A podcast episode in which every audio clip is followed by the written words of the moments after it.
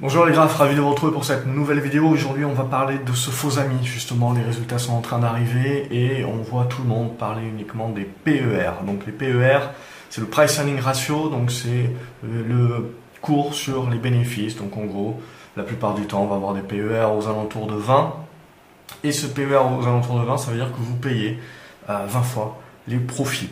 Sinon, vous pouvez également faire 1 divisé par le PER pour obtenir votre rendement en pourcentage, notamment donc éventuellement si vous tournez autour du PER de 20, vous êtes aux alentours de 5%. Évidemment, plus le prix d'une action augmente, plus euh, cette part, ce rendement euh, baisse. Euh, et donc c'est ça aussi que vous devez comprendre, c'est en gros, c'est un indicateur fondamental, entre guillemets, qui va plus ou moins nous expliquer la cherté d'une action. Mais on se méprend sur ce PER, beaucoup de personnes l'utilisent mal. J'en reviens toujours à ça. Globalement, c'est, euh, on a énormément d'outils, que ce soit dans l'analyse fondamentale, que ce soit dans l'analyse euh, graphique technique également. Mais ce que on va remarquer, c'est que la majorité des gens utilisent mal ces outils-là et vont tirer des conclusions assez hâtives. Et le PER fait partie pour moi de l'indicateur entre guillemets du ratio fondamental qui est le plus mal utilisé euh, sur lequel on va faire des conclusions hâtives. C'est-à-dire que c'est pas parce que vous avez un PER à 5 euh, que vous pouvez vous dire l'action est pas chère, c'est une opportunité d'en faire, j'y vais. Il faut comprendre pourquoi le PER est à 5. Donc déjà, il faut bien comprendre que euh, on va pas payer les dossiers de la même façon. C'est-à-dire que quand vous êtes dans un environnement où vous avez une inflation basse, où vous avez des taux qui sont bas, donc on, est dans un, dans un monde désinflationniste, de taux qui sont bas, euh, on va valoriser beaucoup plus les profits futurs que les profits actuels. Donc à partir de ce moment-là, les valeurs de croissance vont être beaucoup mieux valorisées que les valeurs cycliques, euh, qu'on peut considérer donc comme value. Et donc ça va être quelque part plus les taux baissent et plus on peut accepter de payer des dossiers de croissance chers et de les valoriser chers entre guillemets, mais parce que leurs profits futurs vont être croissants, évidemment il faut que leurs profits soient croissants, et euh, ces profits donc futurs de dans deux ans, dans trois ans, vaudront bien plus que les profits d'aujourd'hui à euh, profit équivalent. Donc ça, c'est ce qu'il faut euh, bien comprendre, c'est que dans un cycle de marché comme cela, en gros de taux bas, on va favoriser les valeurs de croissance comme ce qu'on a fait ces dix dernières années, et on va accepter de payer des PER. Normalement, sur les valeurs technologiques ou de croissance, c'est des PER à 30. Euh, et là, on peut accepter de payer des PER 40, 50, 60. Alors évidemment qu'à long terme, payer un PER de 60 fois les profits, c'est payer le dossier cher. Mais euh, pendant des années, pendant 2, 3, 4 ans, le marché peut continuer à valoriser ces sociétés-là, puisque les profits sont certes euh, croissants, mais euh, du coup, on peut continuer à faire augmenter la valorisation de cette société-là pour conserver par exemple un PER de 60, voire l'augmenter.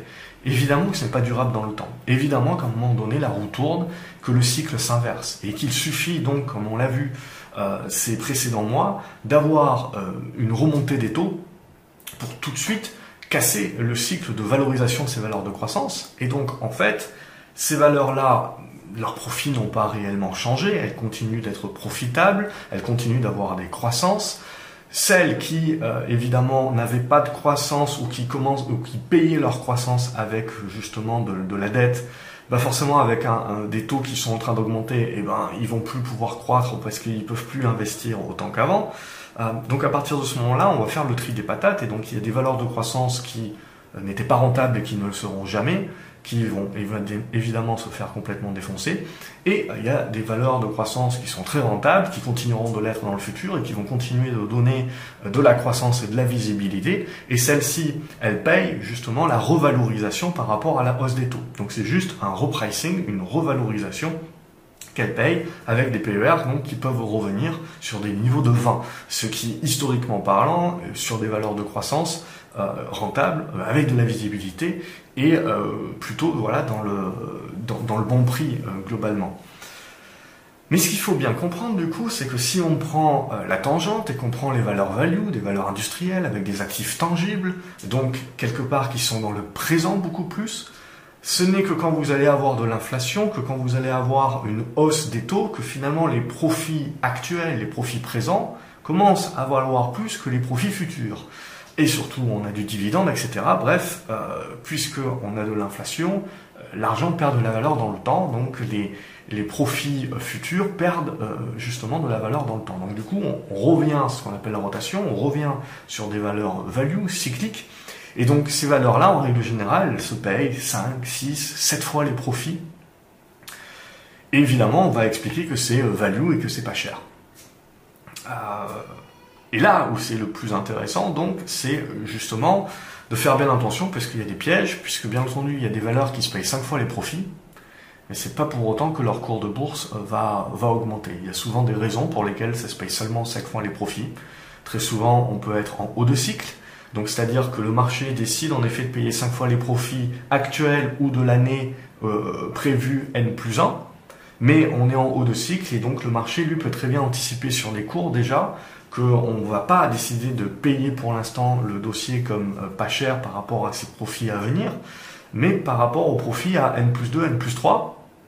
Et là, euh, le dossier a beau être pas cher, comme éventuellement la société est en fin de cycle, comme la société euh, potentiellement est en train de perdre de la valeur, euh, donc de, quelque part de, casser de la, de la, valeur, de casser du capital, avoir moins de marge ou de choses comme ça, vous pouvez très bien retrouver dans le cours de cette action-là justement une certaine défiance et vous dire ben, le cours est en train de baisser, donc le prix est encore moins cher. Mais il faut vous poser les bonnes questions le marché n'est pas débile des fois, euh, il peut être inefficient sur des laps de temps euh, euh, courts, mais globalement il n'est pas complètement débile s'il ne décide pas à un moment donné de payer des dossiers qui sont considérés comme pas chers, c'est parce qu'il y a un loup. Donc il faut regarder justement un petit peu plus dans, dans, le détail. Très souvent, il y a des dossiers qui sont endettés, il y a des dossiers qui sont en perte de vitesse, qui sont, voilà, comme je vous l'ai dit, en dégradation de valeur. Et donc quelque part, vous avez l'impression en regardant le PER que c'est pas cher, mais si vous creusez, euh, il y a d'autres problématiques que ça. Il y a des problématiques de marge, il y a des problématiques de cash flow, il peut y avoir des problématiques de trop d'endettement dans un monde où les taux sont en train de remonter, donc avec des échéances qui, qui arrivent, donc une asphyxie de, de la société, euh, avec un coût peut-être dans l'endettement qui devra être renégocié et donc rehaussé et qui va encore plus bouffer les marges.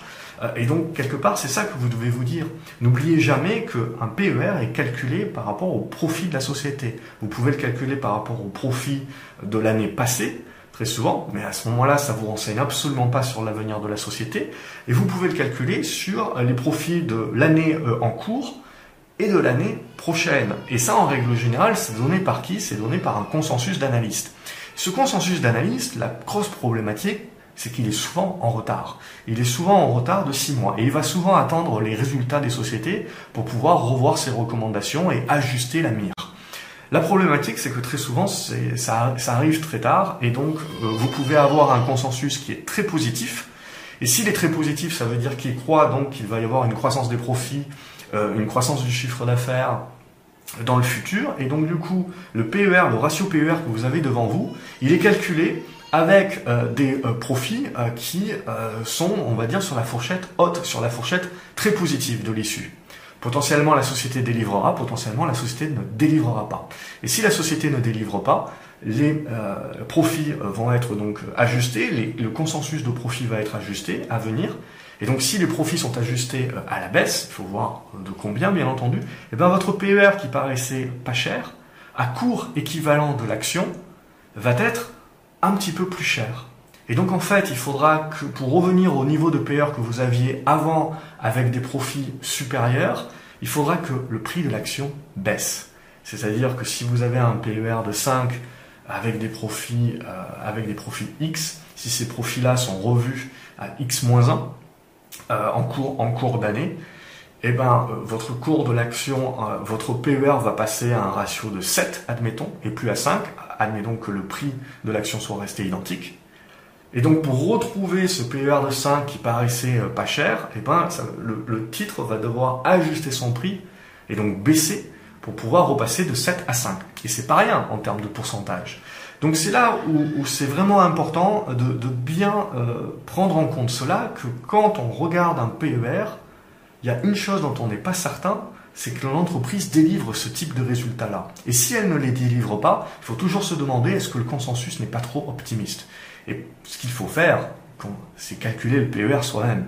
Et donc ce qu'il faut faire, c'est calculer le PER soi-même en faisant des projections soi-même de chiffre d'affaires, de marge et de profit. Et il faut avoir une fourchette basse, un scénario, on va dire, normal et un scénario optimiste. Et ce qu'il faut faire, évidemment, pour savoir si réellement, on, pour se prendre une marge de manœuvre, une marge de sécurité, comme on dit, c'est plutôt euh, essayer d'acheter sur votre marge basse. Donc, bien entendu que personne ne connaît l'avenir, et donc c'est bien ça qui est important aujourd'hui. Euh, qu'on fasse de l'analyse fondamentale ou qu'on fasse de l'analyse graphique, c'est la même chose, on fait des projections. Euh, on se projette, mais il faut gérer le risque parce qu'on peut toujours se planter sur cette projection. Et une bonne entreprise peut très bien avoir un coup de mou, ne euh, casser euh, ses marges et ne plus faire de profit, voire avoir une grosse décroissance de profit. Et donc ce qui paraissait comme une bonne affaire n'en devient plus une. Ça en deviendra peut-être une nouvelle si l'entreprise est capable de se renouveler et de se relancer, etc. Bien entendu. Mais ça, vous ne savez pas. Il y a tout un tas d'entreprises également qui n'arrivent pas à se relever et euh, qui euh, continuent à perdre de la valeur, à dégrader la valeur de la société. Et donc c'est ça aussi que vous devez bien comprendre, c'est pas parce qu'une valeur est value, vous devez vous faire attention aux value trap, c'est-à-dire que vous avez certaines valeurs qui se payent pas cher, mais il y a une bonne raison. Il y a de la dette, ça veut dire que le marché est en train d'anticiper qu'il va y avoir euh, une dilution très certainement, puisque l'entreprise devra lever de l'argent. Le, le, le, le cours de bourse continue de baisser parce que ben, les opérateurs anticipent qu'ils n'arriveront pas à se relever, donc ils vont continuer à dégrader et ainsi de suite. Jusqu'au jour où le marché commence à penser l'inverse, où il y a une news, une nouvelle qui fait que le marché s'ajuste de manière beaucoup plus euh, rapide. Mais ce que je veux vous rappeler donc, c'est que quand vous avez votre PER à l'œil, ce qu'il faut bien comprendre, c'est qu'il est calculé donc sur un consensus. Ce consensus, c'est une espèce de moyenne, et ce consensus, c'est un consensus d'analystes, et la plupart du temps, ils sont quand même très positifs sur l'avenir. Et la plupart du temps, comme actuellement par exemple, vous avez beau avoir de la dégradation macroéconomique, ils ne revoient pas à la baisse leurs objectifs. Ça veut dire que quand vous avez des résultats qui vont arriver et qui vont tomber, vous allez avoir un maximum de ces analystes-là qui vont devoir ajuster. Et là, quand par enchantement, vous allez vous rendre compte que votre PER de 5 qui vous paraissait vraiment pas cher, parce que l'entreprise est en haut de cycle, parce que l'entreprise justement est en train d'annoncer qu'ils ont rogné les marges à cause de l'inflation, que l'année prochaine ils feront pas les profits qu'ils avaient comptés, etc. Votre, euh, votre consensus va baisser les profits, et donc votre PDR de 5 à court équivalent va passer, je sais pas, 7 à 8, ça dépend bien entendu. Et très souvent, qu'est-ce qui se passe? C'est que le cours de bourse en fait a déjà baissé. C'est-à-dire, c'est ça qui est intéressant, c'est que vous allez voir que le marché très souvent ajuste lui-même, par rapport à son anticipation des résultats, le cours de bourse. Et donc ce PER qui était à 5 et qui était déjà vraiment pas cher, il passe à 2. Et là, vous vous dites, ah, c'est vraiment pas cher du tout. Mais parce qu'en fait, le marché a très certainement intégré la dégradation des résultats qui allait être annoncée. Et ensuite, si les résultats, s'il y a une bonne surprise, etc., vous, vous allez avoir l'ajustement. Donc c'est là où il faut faire attention, c'est pas parce qu'un PER est à 5 qu'il faut nécessairement l'acheter. Et surtout, ce qui est très important, c'est que votre PER, pour moi, euh, il ne doit servir qu'à comparer des titres qui sont au sein même du même secteur. Et donc c'est ce qui va vous permettre de comparer finalement le leader avec le challenger et de savoir pourquoi dans le même secteur, chez les chimistes, etc., il y en a un qui se paye 8 fois les profits et l'autre se paye 4 fois les profits. Pourquoi il y a une défiance donc sur l'un qui se paye beaucoup moins cher que l'autre, ainsi de suite. Et donc là, ça, en fait, ça vous met la puce à l'oreille pour aller creuser, pour savoir pourquoi. Est-ce que vraiment il y a le leader seulement et donc du coup vous avez tout le monde qui va sur le leader et donc comme tout le monde est sur le leader, le cours euh, de bourse résiste mieux euh, que le reste et donc comme le cours de bourse résiste mieux ou monte par exemple, et eh ben ça fait que vous avez un PER également qui monte à profit équivalent. Et par, et par exemple, vous avez euh, un challenger qui a un peu plus de mal, les marges sont un peu plus rognées, il a des échéances de dette qu'il faut euh, qu'il refinance, euh, c'est pas la bonne période, donc ça va bouffer un petit peu plus les marges, il est endetté, donc ça, ça fait que euh, quand on va choisir dans le secteur, on, on va, on va, on va pas choisir cet élève-là. Donc du coup, ce qu'il faut bien comprendre également dans l'histoire des PER, c'est que ça vous renseigne aussi sur les flux. C'est-à-dire que quand vous avez énormément de flux qui veulent la même valeur, euh, eh ben, elles se payent plus cher que, euh, que le reste. Et donc, vous, votre boulot, c'est de savoir pourquoi le marché veut plus une valeur de ce secteur-là qu'une autre. Et c'est une question euh, de flux. et ensuite, évidemment, c'est une question éventuellement de travail d'anticipation pour savoir si le challenger a la capacité justement de remonter la pente et donc de réintéresser à un moment donné les opérateurs et donc les flux et donc de, faire le delta et de pouvoir récupérer la différence de delta qu'il avait avec le leader par exemple. Euh, ou au contraire, est-ce qu'on a un effet momentum, un effet flux qui fait que le leader finalement ce sera le dernier à tomber, tout le secteur est, en train euh, de batailler, petit à petit on voit bien venir la dégradation économique, elle est en train d'impacter euh, du, dossier le moins qualitatif, et le leader est quelque part impacté en dernier. Et euh, c'est ça que vous pouvez avoir également dans le fait que vous avez euh, une société euh, qui a un PER qui se paye plus cher que le reste et un cours de bourse éventuellement qui est beaucoup plus résilient, alors que le reste du secteur patine un petit peu plus. Donc c'est ça qu'il faut bien comprendre, c'est que se cache derrière le PER, se cache également cette question de flux. Et quand vous avez des sociétés qui se payent 100 fois les PER, le marché n'est pas débile, c'est une question de flux c'est les flux qui sont éventuellement débiles, mais parce que éventuellement ils, pensent qu'à court terme euh, et euh, vous êtes vous êtes dans un monde où il faut placer éventuellement le cash et vous n'avez pas le choix. Donc il faut prendre également aussi le cycle macroéconomique des marchés et bien comprendre un petit peu le cash, parfois, il n'a pas le choix et il doit bien se placer. Et donc, il va aller chercher, dans un monde de taux bas, etc., il va aller chercher de la croissance, et même de la croissance non rentable. Et quand il y a trop d'argent sur les marchés, eh ben, c'est euh, comme pour l'économie, quand vous avez trop d'argent dans l'économie, eh ben, le capital va se placer dans des projets qui sont pas super rentables. Et quand vos taux sont bas, vous pouvez, euh, vous pouvez emprunter euh, à 1%, vous pouvez aller vous placer sur un projet qui va vous rapporter 2%. C'est pas le plus rentable, c'est pas ce qui va créer le plus d'emplois, c'est pas ce qui va créer le plus de retour sur investissement, etc.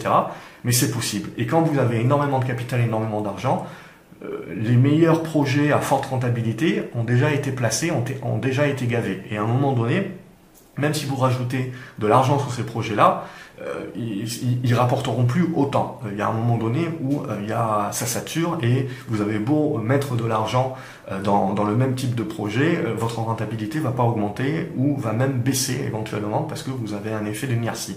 Donc du coup, à un moment donné, vous avez même des projets euh, plus d'ob qui, qui, vont apporter, qui vont récupérer de l'argent parce qu'il y a trop d'argent dans le système. Et c'est quand vous serrez la vis, évidemment, que vous retirez l'argent dans le système, que là, il y a le tri des patates qui se fait et il n'y a que les meilleurs dossiers qui résistent. Donc, pour revenir à ce PER, donc c'est quand vous allez entendre les euh, petites capitalisations euh, se payent euh, au même niveau qu'en 2008. Les, le CAC 40 se paye 11 fois les profits. C'est historiquement bas, donc c'est un signal d'achat. Réfléchissez si le PER qu'on est en train de vous donner, il est calculé par rapport à un consensus qui a déjà revu ses objectifs à la baisse par rapport à la dégradation, parce que si on est à 11, ça veut dire que les prix ont baissé. Mais euh, concrètement, est-ce que euh, les profits ont baissé? Eux, en ce moment, non. Vous avez toujours des attentes de profits élevées pour des prix de l'action qui ont baissé. Donc c'est ce qui fait que vous avez l'impression d'avoir des dividendes qui sont à fort rendement, 6, 7, 8%. Et vous avez également l'impression d'avoir des PER qui sont bas. Donc vous avez l'impression vraiment que euh, tout roule. Sauf qu'il y a un truc que vous n'avez pas vu, c'est la baisse du cours. Et ce qui est vraiment important en bourse, c'est votre capital, c'est de sauvegarder votre capital. N'achetez jamais une action parce qu'elle a un PER bas, n'achetez jamais une action parce qu'elle verse un gros dividende. C'est pas ça qui est important. C'est de comprendre, d'une part, si elle va continuer à verser ce dividende-là, il n'y a, a, aucune assurance. Et si le cours est en train de se casser la gueule, euh, justement, c'est bien de comprendre que c'est parce que le cours baisse que vous avez le PER qui baisse et que vous avez les dividendes qui augmentent en pourcentage, en rendement. Et surtout donc de se projeter et d'aller voir le consensus et de voir est-ce qu'il y a beaucoup euh, d'analystes qui ont revu leurs objectifs à la baisse ou pas. Donc du coup, est-ce que ce PER que je suis en train de regarder, il n'est pas, il n'a pas, il n'est pas encore aujourd'hui calculé sur des attentes qui sont très peu élevées et qui n'ont pas été euh, remises en cause. Et croyez-moi, les analystes sont toujours en retard dans leur remise en cause.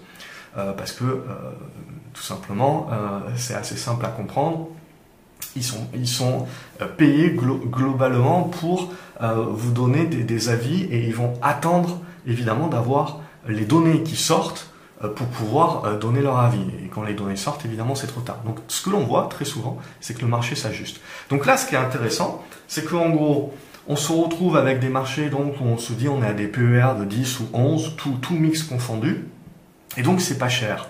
Mais ce qu'il faut vous dire, c'est comme l'exemple que j'ai donné, c'est admettons que les profits soient revus à la baisse. C'est pour ça qu'on attend euh, les résultats des sociétés. Admettons que les profits soient revus à la baisse, et bien tout de suite, vos PER de, de 11 au cours actuel vont peut-être passer à des PER de 13-14. Et donc du coup, c'est bien ça, c'est bien ça de comprendre que aujourd'hui, si on a une dégradation euh, des chiffres, les PER que vous êtes en train de regarder sont des PER qui sont faux, qu'il faudra réajuster. Et donc du coup, si suivant la force de la dégradation des chiffres des sociétés, votre PER peut remonter à 13 ou 14 fois, et du coup, c'est plus du tout la même chose. Le marché se paye d'une manière normale. Par contre, si le marché veut à nouveau payer à 11, ça veut dire que le cours de bourse doit encore baisser. Et de 14 à 11, c'est pas un peu. Donc c'est bien ça que vous devez comprendre un petit peu, c'est que vous pouvez avoir un ajustement des cours par rapport aux dégradations macroéconomiques, mais à la fin du compte, ça va être les résultats des sociétés qui vont compter et qui vont faire l'ajustement final, entre guillemets. Donc c'est ça pour moi qui est important. Ce qu'il faut comprendre également, donc, c'est comme je vous ai dit, le PER, c'est surtout pour comparer, je dirais, des, des élèves du même secteur. Si vous comparez une valeur technologique qui se paye 30 fois euh, les profits avec ArcelorMittal qui se paye 5 fois les profits, vous comparez euh, tout et n'importe quoi. D'une manière historique, les valeurs value euh, se payent avec des PER en dessous de 10. D'une manière historique, les valeurs de croissance se payent avec des PER au-dessus de 15-20. évidemment, il y a des périodes où on va préférer des valeurs de croissance, comme je vous ai dit, c'est des périodes de baisse des taux, et des périodes où on va préférer des valeurs value, c'est des périodes de hausse des taux. Et quand j'ai commencé la bourse, pour moi, euh, quand j'ai vraiment commencé à m'y intéresser, euh, on avait eu déjà l'éclatement de la bulle Internet. Et donc ce qui se passe également, c'est que le, marché change de paradigme. Et donc on s'est retrouvé, euh, on s'est retrouvé dans un marché justement où, où, la croissance repartait, on avait peur de l'inflation. Euh, et on avait donc une, une, hausse des taux. Et donc le marché est, est, parti, les flux sont partis des valeurs de croissance pour aller sur les valeurs value cycliques. Ça a été notamment le grand boom de l'immobilier, le grand boom des foncières, etc. Euh, et, vous, et, vous avez du ArcelorMittal et compagnie qui se payaient pas cinq fois les profits comme on, a l'habitude de voir sur les dix dernières années. Il y avait des minières de cuivre à l'époque que je suivais qui se payaient 30 fois les profits. Donc ce qu'il faut bien comprendre également, c'est que euh, tout n'est que cycle et qu'il y a des périodes historiques inflationnistes avec hausse des taux où on va, où les flux et l'argent va tellement aller sur les valeurs value que les cours de bourse vont augmenter d'une manière que, en fait, le marché va accepter de payer euh, beaucoup plus cher qu'avant euh, les profits futurs. Et ce qu'on avait l'habitude, et c'est là où il faut changer un petit peu de, disque, c'était là où les dix dernières années, on avait, on avait l'habitude justement qu'une euh, valeur value devait se payer moins de dix fois le PER. Le, PER. et ben potentiellement, si on rentre dans un nouveau cycle, etc., où vraiment c'est les valeurs value qui vont attirer énormément de flux, eh ben, potentiellement, on verra du ArcelorMittal à 15, 20 fois les profits, voire plus. Et quand ça va monter, quand vous allez avoir des valeurs value qui se payent plus de 30 fois les profits futurs, ben, c'est là que vous savez que vous êtes en train de créer une bulle, parce que c'est possible de créer également une bulle sur des actifs tangibles, sur des valeurs value, et c'est ce qu'on a fait juste avant la crise des subprimes, sur des foncières, etc. Donc, bien comprendre avec du, du LBO et, tout un tas de leviers qu'il y avait également. Mais ça ne gênait pas le marché. Le marché avait un effet momentum et un effet flux euh, et, et, toutes, et toutes les valeurs étaient là. Donc il y a un effet mémoire du marché également. Quand vous êtes pris une bonne bed sur un type de marché euh, et eh ben vous allez chercher euh, derrière quand le marché repart, vous allez récupérer un autre secteur. Mais c'est aussi lié à la macroéconomie, c'est de savoir dans quel cycle on est en termes d'inflation et en termes de hausse ou de baisse des taux, etc. Vous l'avez compris, pour plus ou moins valoriser certains secteurs. Donc du coup, le PER, pour moi, il faut euh, savoir le manier avec précaution et faire très attention. Donc, juste pour conclure cette vidéo, au-delà du PER, qu'est-ce que vous devez regarder? Pour moi, vous devez regarder, ça dépend également du secteur, globalement, c'est entre valeur de croissance et entre euh, valeur value. Mais ce que vous devez euh, surtout regarder, donc pour des valeurs de croissance, c'est le chiffre d'affaires, la croissance du chiffre d'affaires, la croissance de la marge. Euh, sur des valeurs value, globalement, on est sur des business qui sont beaucoup plus matures, donc qui sont beaucoup plus stables, donc on n'a pas des grosses évolutions là-dessus. Euh, donc c'est ça que, je veux regarder en premier lieu. Euh, l'autre élément que je veux regarder, c'est les cash flows. C'est de savoir est-ce que le marché y rapporte? Parce que l'un des gros déficits du PER, c'est que vous regardez le bénéfice. Vous n'êtes pas à l'abri d'années exceptionnelles où on a vendu une usine, on a vendu un truc, ça rentre dans le résultat net, et donc vous avez, et donc vous avez l'impression d'avoir un PER bas parce qu'il y a eu une année exceptionnelle de profit. Mais l'année prochaine, ça ne sera pas le cas. Euh, N'omettez pas également qu'il y a des normes comptables différentes aux US, et notamment sur euh, les valeurs technologiques. Vous rentrez en charge, et donc ça vient, en, souvent en perte nette, euh, vos investissements, vos investissements dans votre outil dans votre outil qui peut être euh, des ressources humaines, qui peut être un, outil informatique, etc. Mais quelque part, c'est l'immobilisation. Euh, ça peut être l'immobilisation corporelle ou l'immobilisation incorporelle. Donc, euh, on a aussi des différences comptables entre les différents pays. Et donc, ce qui est capable d'être comptabilisé, par exemple, sur une société en France euh, et, et, et d'être dans le bilan et pas dans le compte de résultat. Aux États-Unis, ça sera dans votre compte de résultat et, et, ça sera pas au bilan. Donc potentiellement, vous n'avez pas un actif tangible, un actif net de la société qui est, on va dire, accumulé de, goodwill et sur des valeurs de croissance parce que c'est de l'intangible, donc c'est difficile. Mais globalement, on, pour, on pourrait intégrer sur du Google, etc. Aujourd'hui, euh, vous, vous, pouvez, vous pouvez intégrer un certain nombre de choses. Euh, et tout ça, tout ce qui est investi également, eh ben, c'est des charges. Et donc vous avez énormément de sociétés de croissance aux US qui, parce qu'elles sont dans leur processus d'investissement, sont déficitaires. Mais si vous creusez un petit peu, vous vous rendrez compte que cet investissement qu'elles font et qu'on calcule derrière comme un déficit, c'est quelque chose qui crée de la valeur, c'est quelque chose qui appartient à la société. C'est un ERM, c'est un, logiciel, c'est de l'IA, c'est euh, quelque chose de propriétaire. Donc c'est pas non plus de, la vraie perte globalement, c'est quelque chose que l'on peut calculer. Et quelque part, si la société demain arrêtait d'investir dans son outil, eh ben c'est ça que vous devez regarder, c'est quels sont les cash flows. Qu'est-ce que, l'entreprise est capable de, de rentrer? Qu'est-ce qu'elle doit sortir? Et donc, si demain j'arrête l'investissement, évidemment, je suis en pleine croissance, il faut que je continue les investissements. Mais si j'arrête cette part d'investissement, est-ce que je suis bénéficiaire ou pas? Et vous vous rendrez compte que vous avez beaucoup de sociétés en fait qui sont déficitaires, mais par choix, parce qu'elles sont dans leur processus d'investissement. Euh, et donc, il faut éviter, je dirais, de, de, regarder que les profits, parce que ça vous donne qu'une image tronquée de la réalité. Pour conclure cette vidéo, je vous mets un graphique à l'écran justement qui résume assez bien les, choses, je trouve. Euh, donc, vous avez les, les différentes étapes d'une société. Vous avez d'abord la, la recherche et le développement, le lancement de la société ensuite, l'hypercroissance quelque part, ensuite l'arrivée à maturité et enfin le déclin. Euh, et donc à chaque fois vous avez un petit peu les, ratios qui sont euh, le mieux utilisés. Alors je vais changer un petit peu quelques, trucs, mais c'est l'idée. Quand vous êtes en étape R&D, globalement, euh, vous êtes comme dit là le price to hope ratio, donc c'est en mode espoir que cette société va donner quelque chose. Puis après vous avez le lancement. Donc c'est essentiellement qu'est-ce qu'on va? On n'a pas de profit, on n'a rien. Donc on va pas regarder le PER, ce genre de choses-là. On est avant tout dans la croissance du chiffre d'affaires. Donc on regarde justement le prix sur le chiffre d'affaires. Ensuite on arrive dans l'explosion de la croissance et l'arrivée des profits. Et en règle générale le break-even. Donc là, ce qu'on va regarder justement, euh, pour moi, c'est euh, les marges. Donc euh, le fait que dans notre hausse de la croissance, on arrive à maintenir, voire à rehausser les marges. Donc ça, c'est quelque chose de très important pour bien voir que dans, dans une croissance justement où on arrive à accaparer de plus en plus de chiffres, on ne le fait pas au détriment de la marge. et donc on va regarder donc les, profits justement par rapport à ce niveau-là et on va regarder les cash flows. Et ce que je vais regarder, c'est les cash flows qui rentrent et les cash flows également de trésorerie.